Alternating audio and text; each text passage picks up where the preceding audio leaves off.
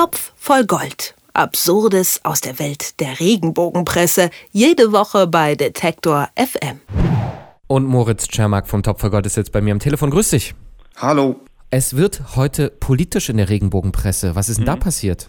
Ja, ganz, ganz ungewöhnlich. Ähm, die Regenbogenpresse schert sich jetzt nicht so wahnsinnig viel um die Weltpolitik oder die Politik in Deutschland, aber diesmal äh, bin ich äh, auf das Neue gestoßen und da äh, wird es dann mal tatsächlich so richtig politisch. Es geht um Karl Theodor zu Gutenberg ähm, und den neuen US-Präsidenten, der zumindest im Januar äh, vereidigt wird, Donald Trump.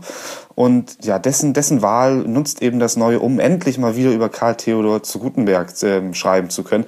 Äh, Schlagzeile auf der Titelseite, wird er unser neuer Außenminister? Der Teilzeit-Ami, das soll eben Gutenberg sein, wäre die beste Waffe gegen Donald Trump.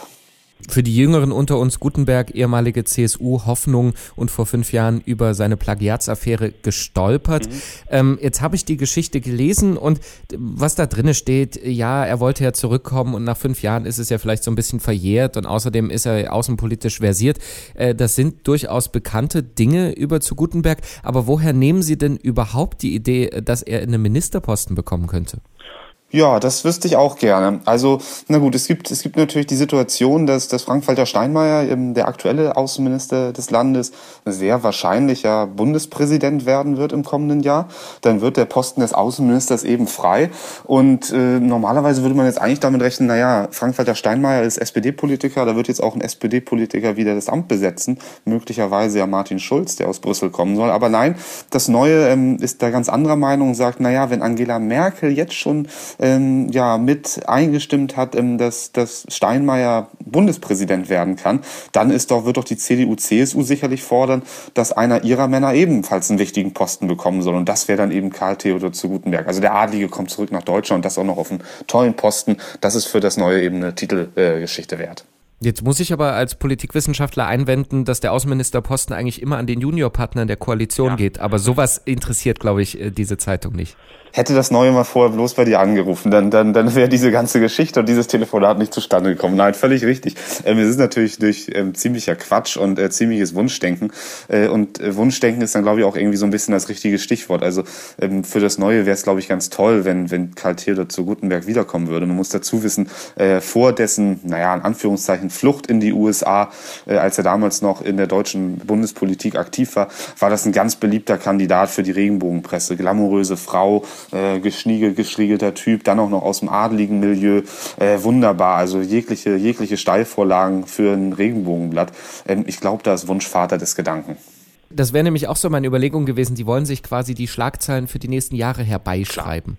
Ja, völlig richtig. Also ähm, wie, wie ich schon sagte, bevor äh, Karl, Karl Theodor zu Gutenberg in die USA gegangen ist, waren die Gutenbergs wirklich äh, Dauerkandidat auf den Titelseiten ähm, der Regenbogenpresse. Als, dann, als es dann natürlich noch diesen Plagiatskandal gab, dann sowieso, also ein Adliger, der einen Skandal hat, das ist ja sowieso das Nonplusultra für die Regenbogenpresse.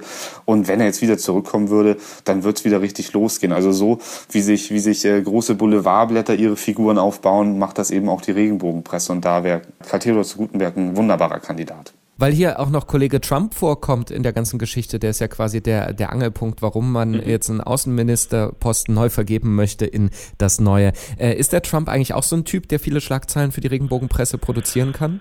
Nicht so wahnsinnig viel. Ähm, wird vielleicht kommen, könnte ich mir vorstellen. Äh, gerade wenn es dann ähm, im Amt dann noch ein paar Angriffe auf Angela Merkel gibt, äh, vielleicht auch noch mehr. Und das ist eben auch das ganz Interessante an dieser Geschichte, finde ich, noch nebenbei.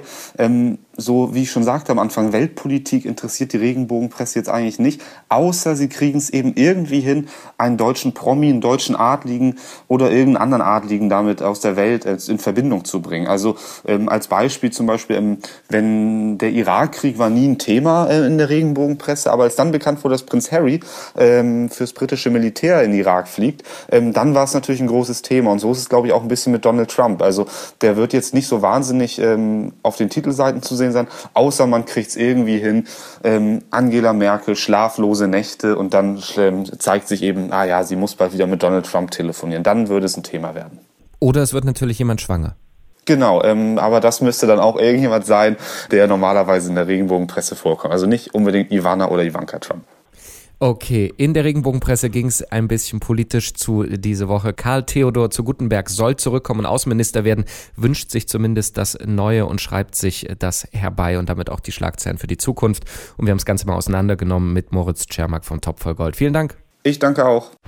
Topf voll Gold. Absurdes aus der Welt der Regenbogenpresse. Jede Woche bei Detektor FM.